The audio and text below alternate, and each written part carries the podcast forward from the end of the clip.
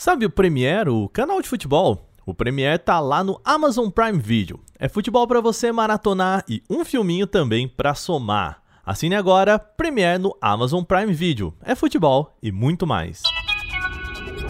Olá, hoje é segunda e o Canal Tech News chega com Xiaomi queimando a largada do seu próprio evento, Pentágono falando de OVNIs, Netflix e o novo Snapdragon.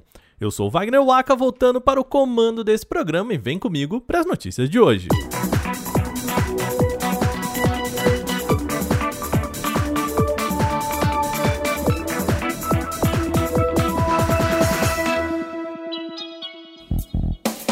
O programa começa com uma queimada de largada da Xiaomi. É o seguinte, há pouco, marca que pertence à Xiaomi tem um evento marcado para amanhã, nessa terça-feira, para apresentar o Poco M3 Pro 5G. Só que a própria Xiaomi foi lá e colocou no ar a página do Poco M3 Pro 5G em seu site brasileiro revelando o produto e parece ter sido um pouquinho antes da hora, né? Tudo bem que o Poco M3 Pro 5G já tinha sido lançado lá fora e não existia exatamente muito mistério sobre ele. Mas a movimentação é, vamos lá, vamos combinar? No mínimo curiosa, vai.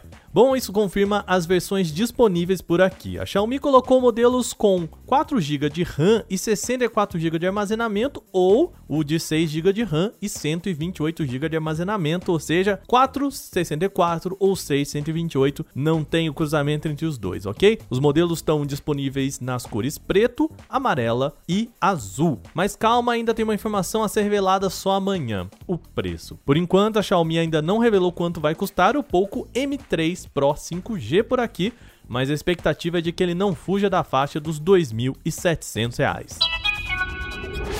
Em março, John Ratcliffe, o ex-diretor da Inteligência Nacional dos Estados Unidos, prometeu que em junho divulgaria um novo relatório sobre casos de observações de objetos voadores não identificados, os chamados OVNIs. Só isso já deixou muita gente criando aí teorias na cabeça, mas como a gente sempre fala por aqui, a realidade é geralmente muito mais simples, né? O documento de apenas nove páginas deste relatório foi liberado no finalzinho dessa sexta-feira e aponta 144 relatos de militares entre 2004 e 2021. Destes 143, ou seja, quase todos, né, seguem sem explicação e o Pentágono não descarta a possibilidade de objetos extraterrestres. A movimentação para se criar esse relatório começou depois de militares dos Estados Unidos reportarem observações de vários objetos que se moviam de forma estranha no céu. Assim, o Pentágono montou uma força-tarefa no ano passado para, entre aspas, detectar, analisar e catalogar estes eventos, fecha aspas, investigando também a natureza e as origens dos objetos observados. O documento liberado agora é só um resumo de um relatório maior, tá? De acordo com a publicação, a maior parte dos 144 casos ocorreu nos últimos dois anos, depois né, que a Marinha criou um mecanismo padronizado para coletar os relatos. Mas há algumas possíveis explicações para alguns desses objetos relatados, sem spoiler, nada de nave alienígena nessas hipóteses. Alguns deles podem ser pássaros ou drones, tecnologias de nações como a China e Rússia, e outros podem ser fenômenos atmosféricos naturais, como cristais de gelos detectáveis por sistemas de radar. Mas mesmo sem indícios claros de que os casos relatados tenham origem extraterrestre, esta possibilidade não chegou a ser totalmente descartada, tá? Quer saber mais sobre esses documentos? É só visitar canaltech.com.br que tem tudo explicadinho lá.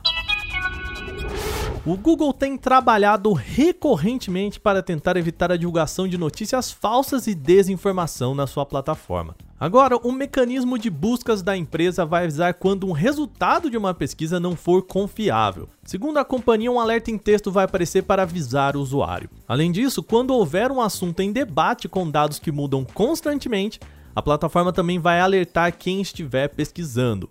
O recado é o seguinte, abre aspas, pode levar algum tempo para que os resultados sejam adicionados por fontes confiáveis, fecha aspas. Esse é o recadinho que vai aparecer para o usuário. O Google diz que por enquanto a ideia ainda está em fase de testes e para um pequeno grupo de pessoas, funcionando aí desde semana passada.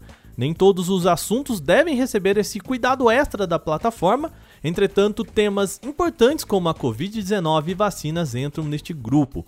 Ainda não está claro como o algoritmo da companhia vai classificar quais fontes são ou não confiáveis. Provavelmente deve ser baseado em uma série de critérios cruzados, como a quantidade de acessos, a capacidade de reter o público, a antiguidade do domínio e outras pontuações internas. O fato é que essa adição deve ajudar a esclarecer melhor as pessoas e isso é necessário atualmente. Tem uma boa mudança chegando à Netflix. O app da plataforma vai agora permitir assistir a um filme baixado pela metade. A ideia é evitar frustrações como a de cenas como esta. Imagina assim, ó, você vai sair para uma viagem e coloca um filme para baixar e ver no ônibus ou no avião, onde não vai ter acesso à internet. Só que quando você percebe, o app não baixou o filme ou a série toda e não dá para ver nada. Pois é, eu já passei por isso e talvez você também. Com a mudança, o aplicativo para Android agora vai permitir que você assista tudo que já foi baixado, ou seja, mesmo que o download não esteja completo, é possível ver pelo menos aquele pedacinho já que foi transferido. Se você tiver iniciado a visualização de algum título com download parcial, o sistema da Netflix vai notificá-lo sobre a conclusão da transferência quando estiver online novamente. Assim, será possível continuar exatamente onde você parou sem perder nenhum detalhe do filme ou da série. A mudança está chegando somente para a versão do aplicativo para Android, tá? E não tem data para que a novidade seja também lançada para iOS. A Qualcomm revelou hoje em conferência no Mobile World Congress 2021, o chamado MWC, o seu novo chip topo de linha para smartphones. O modelo é o Snapdragon 888 Plus e que, como todo modelo Plus da Qualcomm, traz melhorias focadas apenas em potência da CPU. Assim, o Snapdragon 888 Plus atinge agora 3 GHz no núcleo mais potente 160 MHz a mais do que os 2,84 GHz do Snapdragon 888. A diferença pode ser pequena, mas que promete entregar um fôlego extra em tarefas mais pesadas. Outra mudança é que o Snapdragon 888 Plus também tem mais recursos para trabalhos voltados à inteligência artificial, com 20% de ganho em relação ao modelo anterior. No mais, os dois chips compartilham as mesmas especificações, incluindo a GPU Adreno 660, suporte ao 5G mmWave, recursos Fast Connect 6900, suporte ao Wi-Fi 6E e Bluetooth 5.2 além de coisas que eu sei que vocês gostam, como gravação de até 3 câmeras em 4K HDR ao mesmo tempo. Algumas fabricantes já garantiram o lançamento de aparelhos baseados no Snapdragon 888 Plus. Os primeiros deles com esse novo topo de linha devem ser o Magic 3 da Honor e o próximo ROG Phone da Asus. Motorola, Vivo e Xiaomi também já disseram que tem modelos com o Snapdragon 888 Plus em desenvolvimento.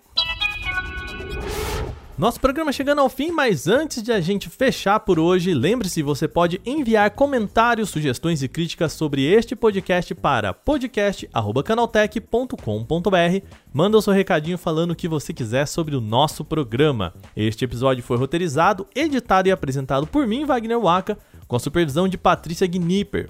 O programa também contou com reportagens de Renan da Silva Dores, Alveni Lisboa, Daniele Cacita e Felipe Junqueira. A revisão de áudio é da Mari Capetinga. Agora a gente vai ficando por aqui nesta segunda. Semana tá só no comecinho, hein? Uma boa noite para você. A gente volta amanhã com mais notícias. Até lá.